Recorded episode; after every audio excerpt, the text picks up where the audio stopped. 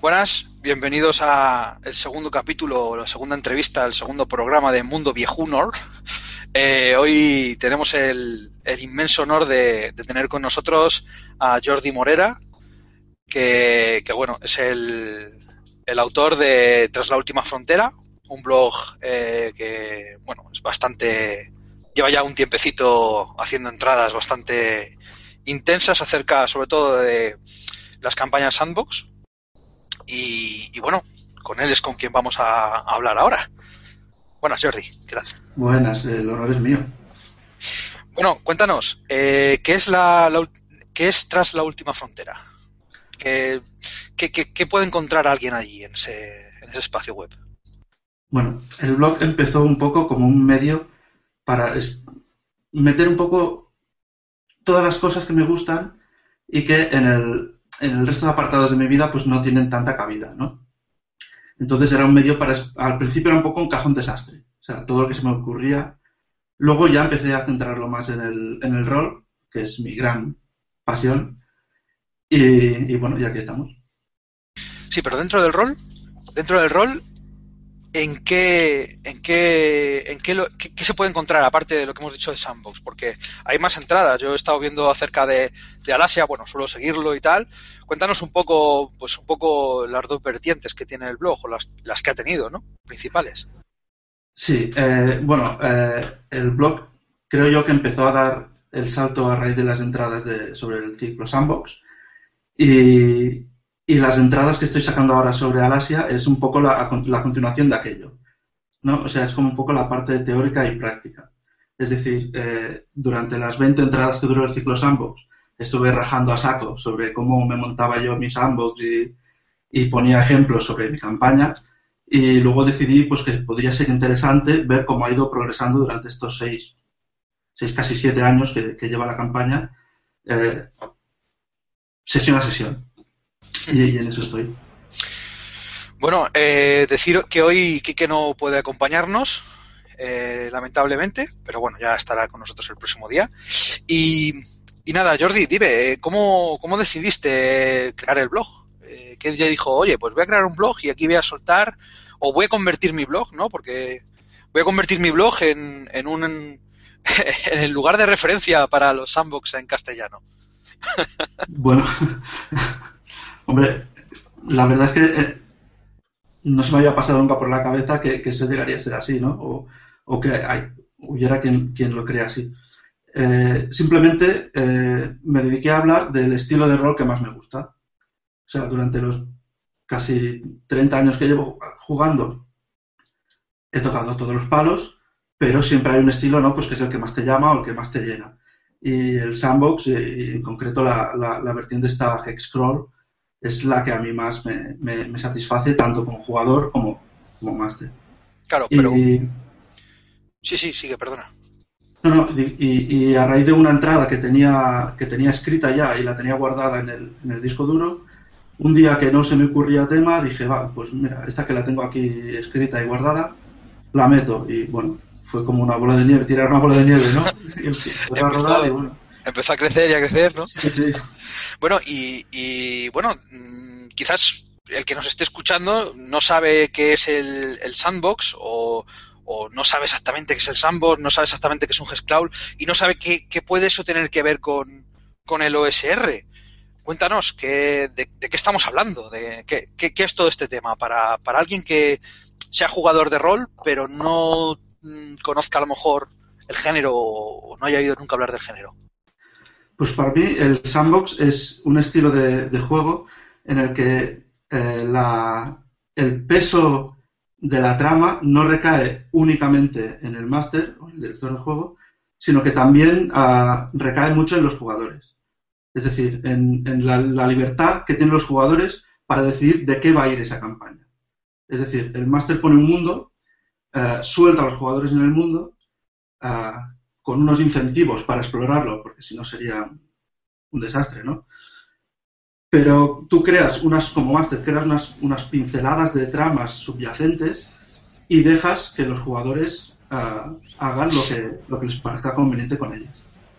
Es como un mundo abierto, ¿no? Exactamente, es un mundo abierto que es, vivo, eh, está en constante evolución, eh, actúen los jugadores o no. Por lo tanto, ellos son, son muy libres de decidir saltarse a, algunas de las tramas que parecen más claras en favor de dedicarse a intereses más personales o a sus propias motivaciones. Ya. Y, y en concreto, el Hexcrawl, ¿qué es el Hexcrawl? El Hexcrawl es, es un estilo de sandbox. Eh, o sea, no todos los sandbox son Hexcrawl, pero todos los Hexcrawl son, son sandbox, ¿no?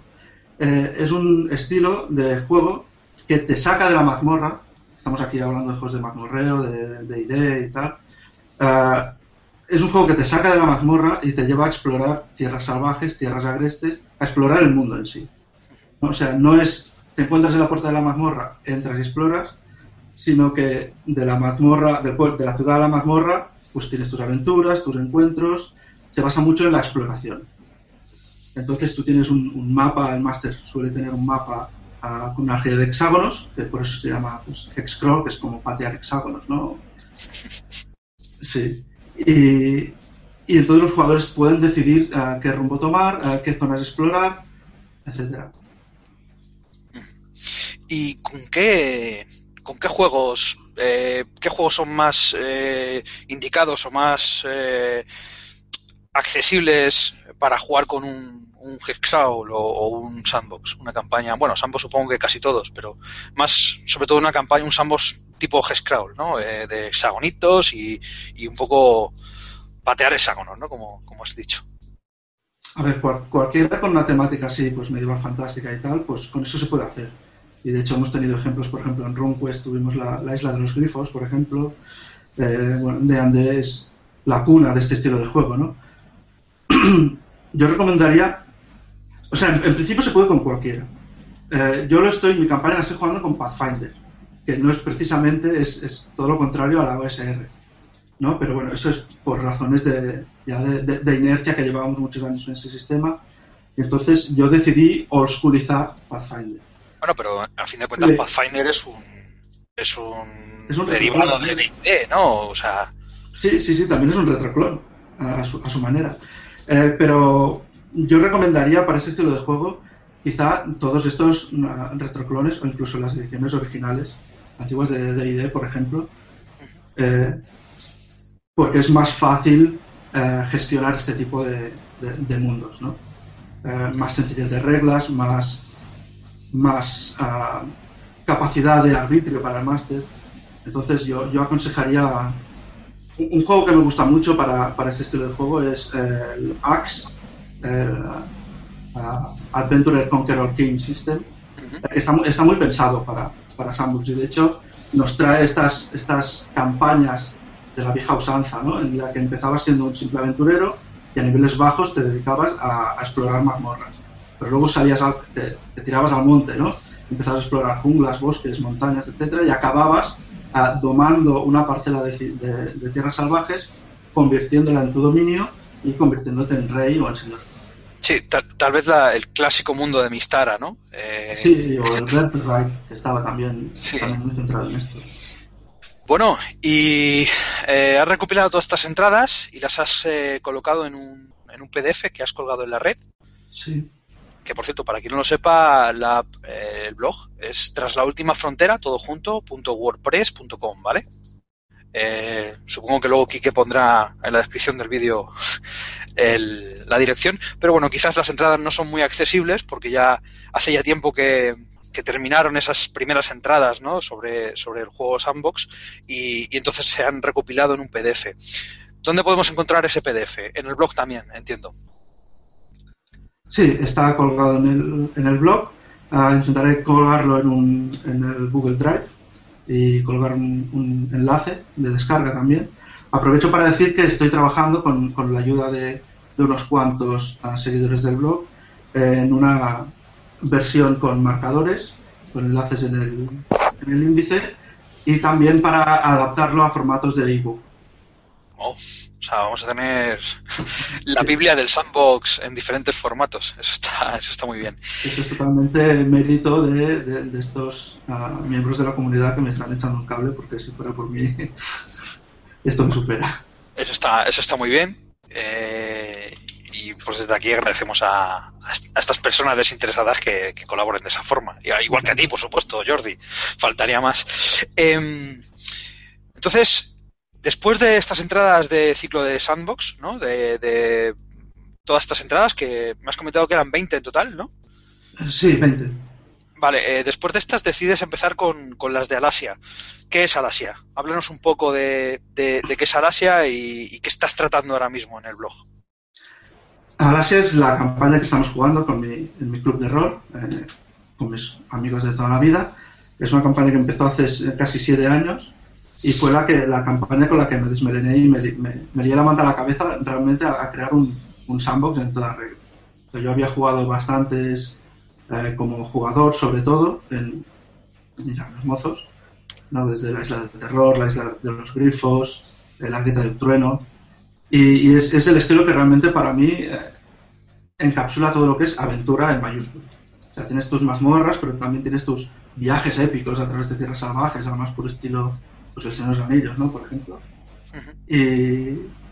y, y, en esa campaña dije, llegó, llegó, un punto que estaba ya cansado de aventuras enlatadas y de, de Adventure Paths, ¿no? Y tal.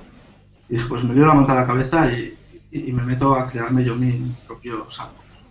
Entonces cogí una parcela del, del mundo de juego, que es Valoria, que es el que llevo jugando desde que empecé prácticamente y desarrollando, y cogí una parcelita y dije, pues aquí voy a desarrollar mi sandbox. Y bueno, y en eso estamos.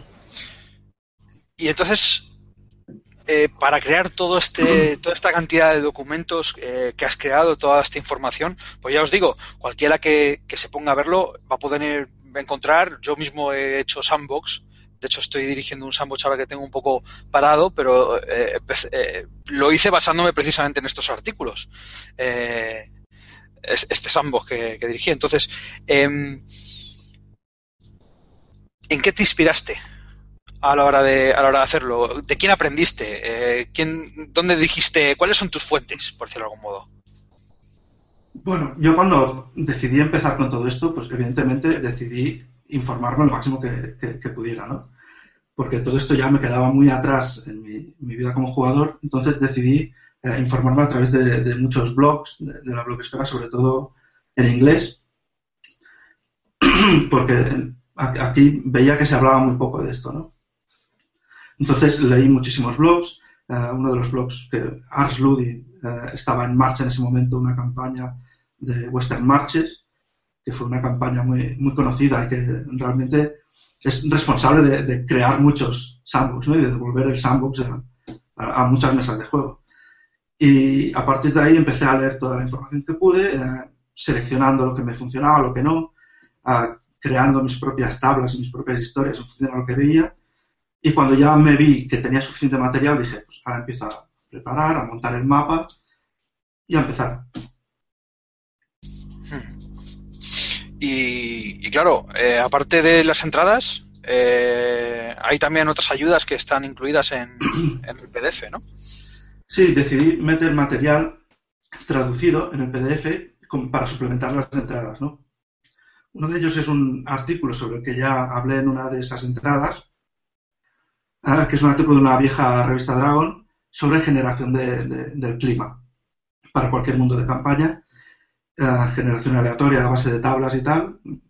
A mi entender, muy bien, muy bien documentado. Yo creo que la autora era, meteoróloga, de hecho. Y pensé que sería útil pues traducirlo y ofrecerlo como parte del PDF. Y luego otra cosa que pensé que sería muy útil sería incluir un pequeño sandbox uh, introductorio para lo que también pedí permiso para traducir, a su autor para, para, traducir Las Islas de la Niebla, que es un sandbox que es de escala, de escala pequeñita, pero que es perfecto yo creo para empezar a jugar con este, con este estilo. Vale, para, para esta gente que, que, a lo mejor llega y dice, joder, pues me ha, me ha picado, voy a, voy a empezar a, a leerme todo esto, voy a intentar crear un sandbox. ¿Qué recomendarías para a lo mejor másteres, eh, másteres inexpertos en, el sandbox? Eh, ¿Recomendarías determinarlo todo? Eh, ¿Hasta qué nivel? ¿Qué nivel de, de detalle o de mm, preparación debería tener un, un máster Nobel en, este tipo de campañas? Bueno, yo lo primero que le diría es que no intentara tener toda la campaña montada, preparada y, organizada antes de empezar a jugar, porque si no, no va a empezar nunca. Eh, yo diría que empiece de, dentro a fuera. O sea, que empiece preparándose las zonas más inmediatas al principio de la campaña, a donde él crea que sus jugadores van a empezar explorando y que a medida que van avanzando vaya desarrollando. ¿Por qué? Porque nunca vas a estar seguro de hacia dónde van a ir ni qué van a hacer y puedes acabar preparando muchísimo material que, no pisen en la vida. Entonces, otro de los consejos es recicla. O sea, todo lo que prepares y no acabes no usando, pues reciclarlo para usarlo más adelante. Eh, otro consejo eh, que daría yo es que no tampoco intenten tener todo bajo un control absoluto. Es decir, las tramas están muy bien, pero hay que dejar que los jugadores hagan con ellas lo que quieran. Es decir, no intentes guiarles, por mucho que te hayas currado una historia guapísima en una mazmorra que está, yo qué sé, al sur, si se pelean al norte, no, no retuerzas las cosas para que vayan al sur y acaben allí. Es decir, mm, déjate ir. ¿Vale? Disfruta. Si, si tú sabes cómo va a acabar la campaña antes empezarla, nos luchamos. Pues eh, dentro de dentro de eso eh, hay una cosa que yo personalmente, pues bueno, me he sentido un poco extrañado, ¿no? Al, cambiar este, a este estilo de, juego, ¿no? Eh, y es la estructura de, en la que debes dirigir tus partidas. Porque, claro, estamos a lo mejor acostumbrados a que las partidas transcurran en, de una forma, pues un poco muy cinematográfica, ¿no? Quizás, eh, muy una escena, otra escena, eh, quizás un, una resolución de tiempo indeterminado rápida que pasa, luego otra escena, y sin embargo el sandbox, eh, al tener esos viajes, o el Hexcrawl, al tener esos viajes tan tan delimitados, eh, puede, obliga, en cierto modo, a, seguir una estructura que puede ser, puede incomodar a algunos máster, puede ser incómoda, incluso puede llegar a ser un poco, tal vez, eh, para quien no sabe hacerla bien, entre el, que me, incluyo, eh, un poco un poco pesada, ¿no? A lo mejor llegar y decir, joder, ¿qué, qué mecánico es esto? Tal, ¿cómo, ¿Cómo harías tú eso? ¿Qué, consejo tendrías para, nosotros, que los másteres que, bueno, hemos empezado ya, que hemos cambiado esa, esa estructura y nos damos cuenta de que, de que se nos hace complicado dirigir de esa forma, de que es muy jodido? Claro, es que es un cambio de chip importante. O sea, eh, tienes que ir con la, con la idea de que no vas a poder coger una sesión antes en tu casa y decir, ah, voy a dedicar una hora a la introducción, dos horas al nudo y al final lo dejo para el desenlace, porque nunca sabes realmente lo que va, lo que va a ocurrir. Puedes tener una idea en función de lo que te hayan ah, comentado tus jugadores que tienen pensado hacer y tal, pero nunca vas a estar seguro. Entonces, para el tema de, por ejemplo, de la gestión de los viajes, eh, yo creo que es, es, es útil ah, mantener, ah, yo no lo hago, ¿eh? pero yo creo que es útil para, sobre todo para másters que no están tan acostumbrados a esto, eh, mantener la estructura de los hexágonos invisible a los jugadores. Es decir, que el, eh, mapa de hexágonos lo tiene el máster, ¿vale? Pero dejar que ellos hagan su propio mapa sin ningún tipo de, rejilla ni de, ni de, unidad de medida, de tal manera que no parece tan, tan mecánico, ¿sabes? No parece tan eh, de casilla a la casilla B a la casilla C. Sí, no parece, vamos a hacer la tirada de... exacto, exacto. Que todo eso son la estructura invisible a los jugadores. O sea, que el máster la tenga controlada y utilice su mapa de hexágonos para mantener en todo momento la posición de, los jugadores, que, puede ser distinta a la que ellos creen, porque se pueden haber perdido y tal. Pero que los jugadores se, se busquen la vida para hacerse su mapa a su manera y tal. Y luego ayuda también pues tener un poco de, de, soltura improvisando, ¿no? Improvisando tanto los encuentros como las descripciones de viajes para que no se hagan monótonos.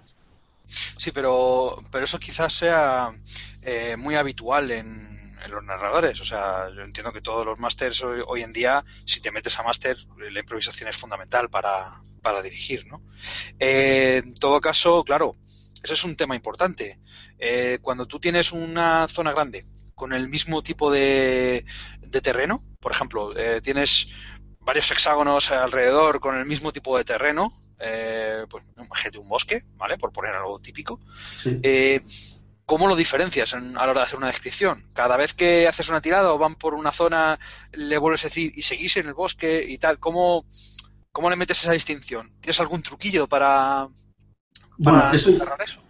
Yo lo hago narrativamente y, mi truco consiste en, si tengo, por ejemplo, una zona de, un, lo que dices, ¿no? Un bosque muy grande, lo que hago en mis descripciones de la zona, para mí, es dividirlo en, en sectores.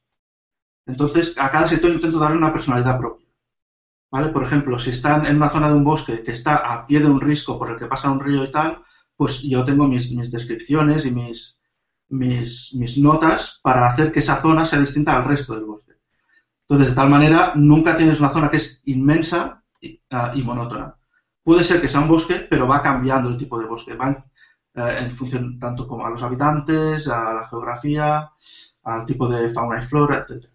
Claro, o sea, que a lo mejor lo que yo, por ejemplo, me, cuando, cuando me he puesto a hacer algo así, lo que a lo que he ido directamente ha sido, pues a lo mejor, pues llegar y decir, pues a lo mejor estos eh, nueve hexágonos que hay por aquí, hacer una forma así, pues esto es un bosque, esta cara de aquí, que a lo mejor pilla cuatro, pilla junto a las montañas, sí, lo que quieras, pero en el fondo son todo bosque y tengo a lo mejor los jugadores, si dan un poco de vueltas por allí, eh, no hay una distinción clara. Entonces, lo que estás eh, sugiriendo es que, crees, a la hora de crear el mapa, crees esas, esas distinciones, que pienses también un poco en la variedad, que no metas ahí a, pegote, ¿no? Exacto, exacto. Entonces yo lo, yo lo que hago es eso, es decir, en, la, no tanto en el mapa, sino en mis descripciones de la zona, yo eh, de cada región me hago una, pues una descripción, ¿no? Una descripción general y luego pues describo todos los encuentros prefijados que hay, meto las tablas de encuentros y tal, y me, hago como un dossier de cada región. Y lo que hago en la descripción general es, es, definir esas, esos subsectores. ¿no? Por ejemplo, el este desde la columna de hexágono está para allá, pues esta es una, zona de bosque que está muy dominada pues, por lo faérico y tal. Y, bueno, y me meto mi descripción ahí en ese sentido. Luego, a partir del río tal, pues el bosque cambia y se vuelve más... Así va. O sea, que en principio es importante que, ese tipo de cosas uno las tenga preparadas, ¿no? Que, que se, eh, la preparación, si bien recomiendas que, la preparación no sea muy muy bestia en un primer momento, sí que es importante que, haya cierto detalle en cuanto al terreno para no hacer monótono el, viaje, ¿no? Exacto. Eh, cuantas más herramientas tengas para describir, para generar contenido sobre la marcha, contenido puede ser tanto encuentros como a parajes extraños dentro de ese, de ese terreno, eh, como fenómenos meteorológicos, etcétera, menos monótono va a ser. Entonces son herramientas que tú usas como máster o, no, según en función de lo que veas. Si ves que los jugadores se están aburriendo porque el terreno está muy tal, pues, pues varías la descripción o, metes algún paraje exótico, etcétera. Pero bueno, es, también escoger el tranquilo, porque es un cambio. Si estás acostumbrado, por ejemplo, a, a campañas muy lineales, ¿no? en los que tienes que improvisar, pero sabes lo que va a pasar más adelante, ¿no? Y, sabes hasta qué punto pueden salirse de los raíles y no, pues tienes que improvisar, pero no, no tan a lo bestia a lo mejor como, como aquí sí se van por los cerros de Úbeda, ¿no? Vale. Una de las cosas que a mí siempre me han gustado mucho de, de los sandbox, ¿no? Y de este estilo de juego es que es un estilo de juego en el cual tú eh, puedes hacer lo que quieras, ¿no? Es como un enorme mundo abierto en el que tienes la libertad que tendrías, pues casi como si fueras, eh, como si fuera la, vida, la vida misma, ¿no? O sea, es el rol en, en el más puro estilo, o sea, llegas a meterte tanto en la personalidad de uno que tienes la libertad hasta llegar y decir, mira, paso de la aventura, paso de la misión, me voy a montar aquí mi, mi chabolo. Y eso es tu aventura, lo cual es, muy interesante. Entonces, eh, a la hora de, hacer eso, ¿cómo llevas tú o cómo, cómo llevaría un, cómo aconsejas que un máster lleve los cambios en el entorno, el registro de los acontecimientos que van sucediendo, o sea, el día a día? Eh, eh, cuando ya tienes tu campaña funcionando, eh, los jugadores van moviéndose por unas zonas, probablemente ya tengan incluso su propio asentamiento, ¿no? En un lugar, ¿no? puede ser, y, tienen, influyen en, en, todo lo que hay alrededor. ¿Cómo anotas tú esos, esos, esos datos? ¿Cómo llevas un seguimiento? ¿Cómo, cómo, cómo lo manejas todo eso? Porque no es fácil. Bueno, yo en, el tiempo que llevo de campaña, si, si, una cosa he visto es que la logística es imprescindible. Sea, eh, sobre todo en una campaña como la mía, en la que pululan varios grupos a la vez, eh, de personajes. Entonces, eh, tener controlado dónde está en todo momento cada uno, qué están haciendo, qué no están haciendo, qué está pasando, es, es, vital. Entonces, yo me, hago unos registros. Normalmente, después de cada sesión, me hago un pequeño resumen, que es también lo que ahora me está permitiendo eh, sacar entradas de cosas que pasaron hace, hace años. ¿no? Y entonces, con eso voy teniendo todo más o menos controlado. También las, me hago un calendario en el que marco en cada momento actualizo dónde está cada grupo, qué está pasando.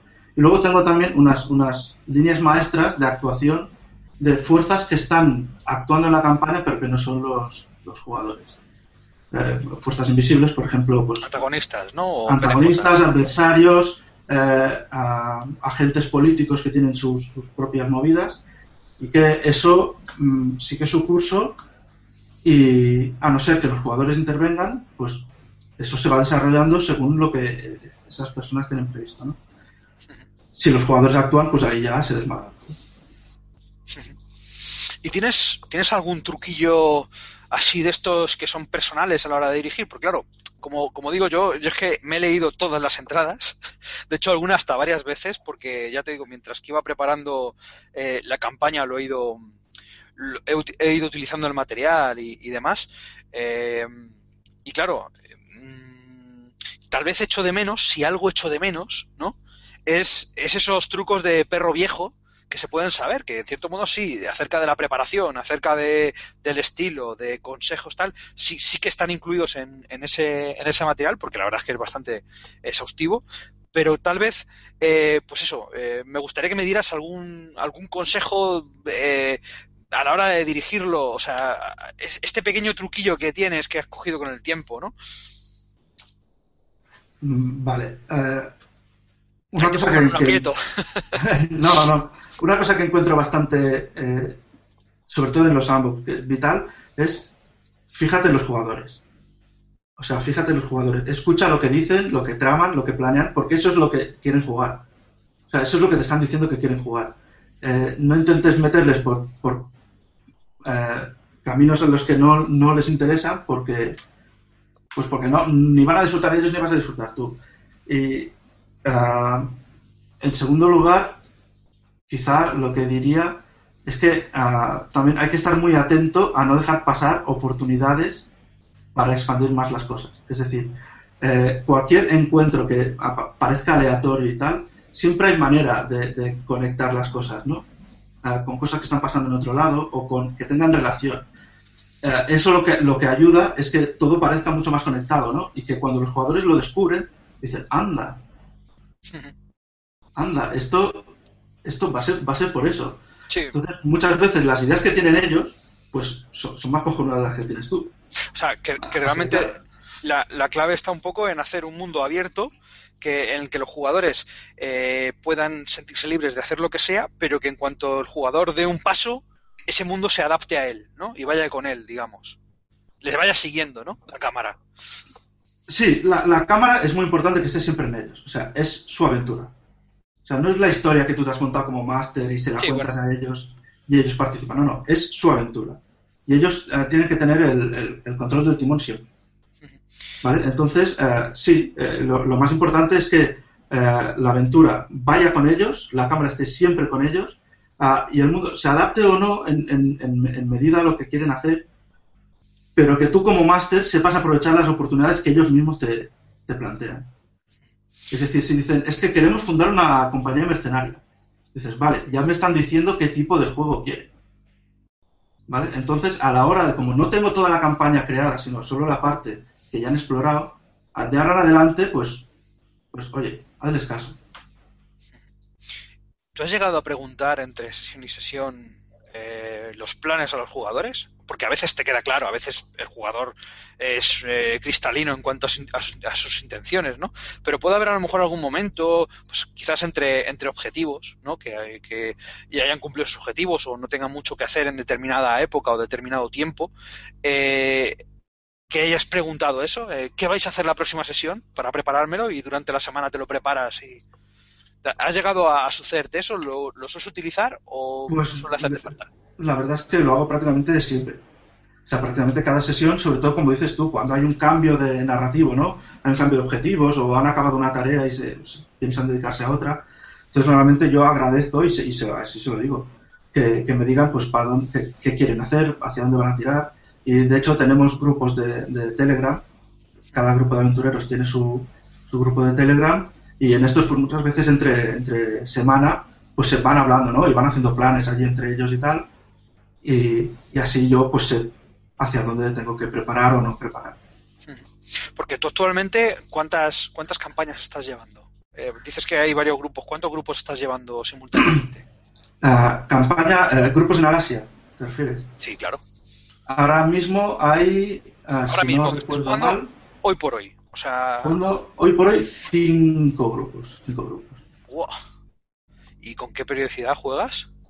jugamos una vez a la semana. ¿Con cada uno? Ah, no, no, no, no. Voy alternando. O sea, yo juego ah, una vez a la semana y voy alternando. Vale, vale, vale, vale, vale. O sea, más o menos una vez al mes, ¿no? Aproximadamente. Sí, sí, tocaría. Ahora mismo la campaña la tenemos uh, entre temporadas, como dicen los jugadores. Yo prefiero decir entre libros porque soy más, más literario, pero ellos dicen entre temporadas, ¿no? Al final de la primera temporada, que, bueno, con un, se, está, se han juntado, además, va a ser muy interesante y tengo bastante trabajo preparándolo. Eh, por eso les he pedido un tiempo, eh, porque se han juntado todos los grupos en un macroevento que salió de la propia decisión de los jugadores. Entonces ahí estamos a punto para retomarla cuando esté todo preparado. Bueno, eh, y una pregunta, los, los jugadores eh, habitualmente cuando suelen hacer su, bueno, cuando, cuando, suelen hacer sus acciones y suelen hacer planes y tal, ¿cómo llevas el tiempo? Porque hemos hablado en cierto modo, de, de, cómo llevar los, los, los, intervalos ¿no? del espacio, de las regiones, pero no hemos hablado del tiempo, que también es fundamental ¿no? en un sandbox, porque el hecho de que un día llueva o no, por ejemplo, puede determinar en gran parte muchas cosas que, que, afectan a la historia. ¿Cómo llevas el tiempo? ¿Sueles llevarlo a rajatabla? ¿Sueles pegar saltos? Eh, ¿Se te hace un poco, se puede hacer un poco monótono a lo mejor ir día tras día o, o intervalo tras intervalo? ¿O o directamente llegas y no sé, pegas saltos constantemente? ¿Cómo lo haces? Yo intento que siempre que estamos uh, sentados en mesa de juego, que sea porque hay acción.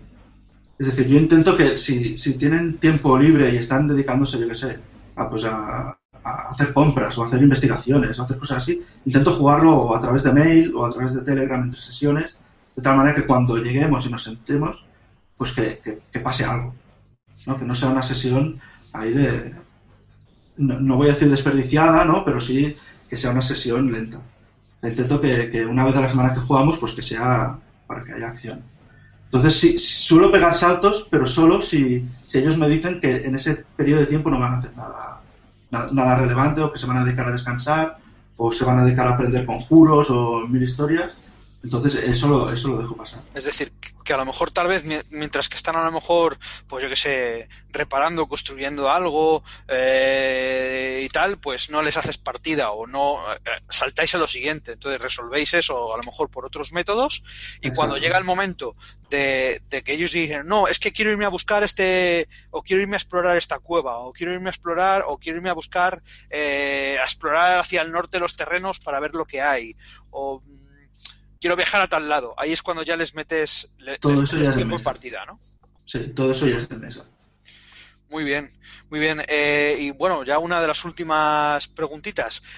¿Requiere el sandbox, el juego tipo sandbox, eh, jugadores muy activos? ¿O prácticamente cualquier tipo de jugador mm, de rol puede encajar bien? Porque claro, hay gente que le gusta interpretar más, gente que le gusta interpretar menos. El sandbox, como quizás no tengas una línea, una cuerda de la que tirar y, un argumento que seguir, y tú tienes que ser, el, jugador tiene que ser el que dé el paso, eh, tal vez inspirado por, por, acontecimientos que puedan haber sucedido o por cosas que, que estén ahí, ¿no? Pero tiene que ser el jugador el que dé el paso. ¿Hace falta ser un jugador activo para jugar a un sandbox o disfrutar del sandbox completamente? Es recomendable. O sea, los jugadores activos eh, hay que pensar que la, narrativa que se genera en un sandbox es, una narrativa compartida. Por lo tanto, si los jugadores vienen a la mesa, se sientan y se quedan frotándose las manos esperando que el máster les ponga el gancho de la aventura que toca para seguirla, pues eh, eso no va a pasar. Es decir, mm, los jugadores necesitan ser activos y por eso yo siempre recomiendo que los jugadores se creen personajes con motivaciones ah, muy claras. Es decir, uh, créate un personaje que tenga un objetivo, que tenga unas metas. Eh, y eso te va a ayudar a la hora de jugar pues, a decidir qué quieres hacer, en qué grupos te metes, en qué grupos no y todo eso. Es decir, que para ti el, consejo para, para, para, quizás un, máster que se encuentre con, que tiene jugadores que quizás no son todos los activos que, podrían ser y, por tanto puedan, puedan hacer que pues tal vez no sea tan exitosa la campaña o no se disfrute tanto de la campaña, es ese, es métele motivaciones, oblígales a tener motivaciones, personajes que tengan más profundidad, ¿no? Claro, también avisar a lo que se va a jugar, es decir, eh, que los, no, no, no, se, no les plantes un sandbox por sorpresa. Hombre, claro, por descontado. Porque, claro, no, pero, pero también que tengan muy claro que se va a jugar, que eso va a funcionar así, o sea, que son ellos los que tienen que salir al mundo a buscarse la vida para tener aventuras y, y eso, y que tengan, que tengan objetivos muy claros, a personalidades, tener personalidades muy marcadas también ayuda eh, y, y, sobre todo motivaciones. ¿vale? Eh, si, si mezclas, por ejemplo, jugadores que son activos con jugadores que son más pasivos, lo que te puedes encontrar es el problema del jugador alfa, ¿no?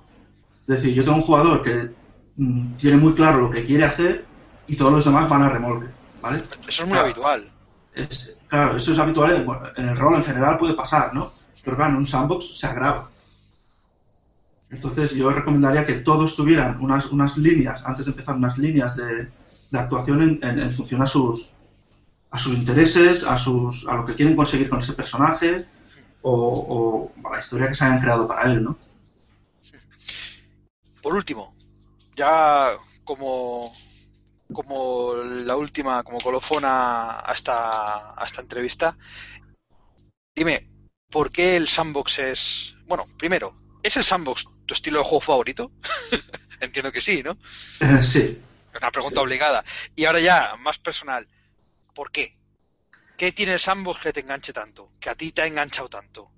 ¿Por qué le dices a la gente, chavales? ¿Por qué le dirías a la gente, mira, gente, mm, sois idiotas si no jugáis ambos? El sandbox mola que te cagas. Probadlo, por favor. bueno, yo, sí que recomendaría eh, que todo el mundo lo probara, al menos una vez, ¿no?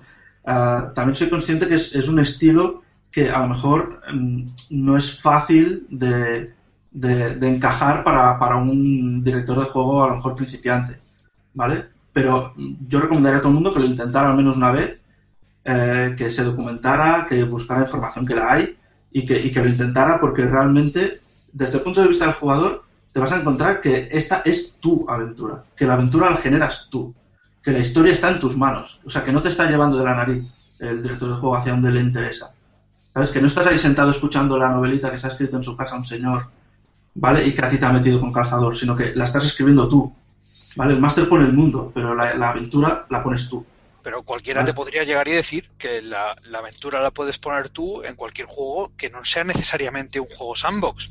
Por ejemplo, hay muchos juegos modernos con mecánicas bastante útiles para, para, para seguir tu, incluso que tú participes en, eh, de forma activa en, el desarrollo del mundo me vienen a la cabeza, por ejemplo, los juegos eh, de Apocalypse World, eh, Dungeon World, etc. También hay muchos juegos que se pueden jugar de una forma más abierta y hacer que cada uno siga su aventura. A fin de cuentas, un juego de rol es eso, es la aventura del personaje. ¿Qué distingue? ¿Por qué, es, ¿Por qué crees que el sandbox es mejor en ese aspecto que el resto? ¿O por qué tú prefieres el sandbox, mejor dicho? Sí, mejor dicho, porque eh, yo soy... A ver, a mí mi estilo de juego favorito es el sandbox, pero disfruto con todo el rol. Sí, claro, hombre, por supuesto. Pero, pero sí que me gusta más el sandbox. Desde el punto de vista del jugador, es, es por eso, porque no solo tengo esa, esa, narrativa compartida, ¿no? De la que estás hablando tú, tú ahora, sino que tengo eh, posibilidades de, desarrollo y de saber que dejo el mundo, el mundo, o sea, dejo huella en el mundo, no en función de que gaste un punto fate, por ejemplo, de, sino que son realmente las acciones en un mundo que es claramente hostil, que es claramente, que no está puesto para mí, sino que, sino que es un mundo hostil y peligroso, pero que sí que puedo dejar a mi huella. Y desde el otro lado de la pantalla, desde el, desde el punto de vista del, director, eh, yo es que me lo paso bomba. dirigiendo los es que no lo puedo evitar, ¿vale? Eso de saber que, a, ver, a ver por dónde van hoy, a ver qué salen, a generar contenido al azar y con eso, con esas cuatro directrices que te dan, por ejemplo, las tablas, eh, con eso crear un encuentro en el momento, ¿no? Que sea interesante, que no parezca un Final Fantasy ahí que te aparece un, un bicho de la nada, sino que sea interesante, que tenga efectos en el mundo del juego y que los jugadores puedan, sobre todo, puedan decidir qué, hacer con ello, ¿no? Entonces, disfruto muchísimo. Bueno, pues eh, por mi parte no hay más preguntas. A mí la verdad es que me ha, me ha sido bastante clarificador eh, esta, esta entrevista. Y oye, sigue con ello, sigue con, contándonos acerca de Alasia, que, que, está, que está muy interesante de verdad. Y ya te digo que yo por lo menos, y estoy casi seguro de que no soy el único, a tu blog le he sacado, he sacado oro de ahí. Y te lo digo así, y te doy las gracias por hacer ese recurso y ponerlo a disposición de toda la comunidad, la verdad. Me alegro. La semana que viene tenemos a, a José Masaga, que estará hablándonos de Dungeon Crowd Classics, eh, futuro lanzamiento de Other Shelves. Eh, más o menos sobre las 10 de la noche estaremos aquí hablando con él. Y espero que esta vez sí que esté mi compañero Sabariego. ¿Vale? Pues nada, eh, un saludo, un saludo Jordi, nos vemos, nos vemos la semana que viene. Nos vemos.